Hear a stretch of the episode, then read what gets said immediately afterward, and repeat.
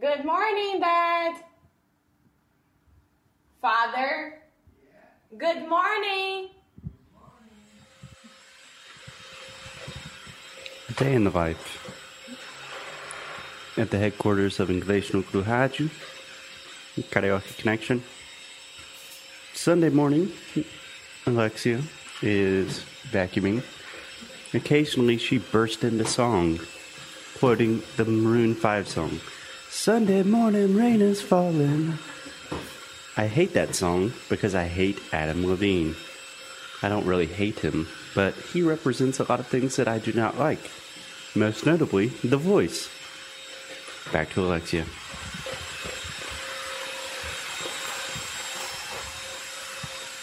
Alexia, dá um oizinho. Dá o quê? Dá um oizinho pras pessoas. Olá. What are you doing on this Sunday morning?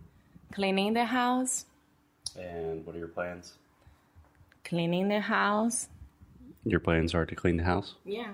And watch USA win. Yeah. So the United States women nas- women's national team just woke up is playing France. That's correct, right? No, amor. France is already defeated. I'm sorry, not France. The They're playing Holland. Netherlands. Holland, yes, or the Netherlands. Whew. Good thing we don't have to play the French. Is this a podcast? Maybe. Okay. Um, yeah, I'm pretty excited for today's game or match. Yep. You know what I'm most excited about? Uh huh. To see my girls Megan Rapinoe and Alex Morgan just tear it up. Let's do it, Megan. hmm Megan's going to score, and then she's going to put her arms up in the most dramatic fashion. Everyone's going to go crazy, including the President of the United States, who will probably tweet about it. Yeah. And if they lose, everyone's going to be really, really sad. And the president will tweet about it as well. Oh, yeah, he's going to tweet either way. Yeah. Okay, you can clean again. Do you wanna say hello to my dad?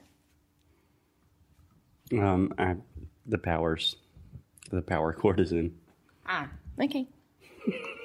Good morning, Dad.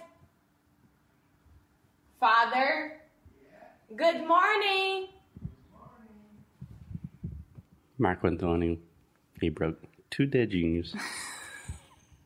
Tadinhos. How do you say he has two broken, broken fingers? Yeah, broken. Why?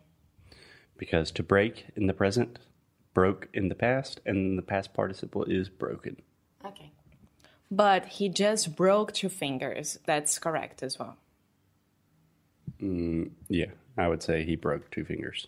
Okay. Or he fractured two fingers. Okay. Which is the same thing the doctor explained to me. Yeah. Okay. Okay. Happy Sunday.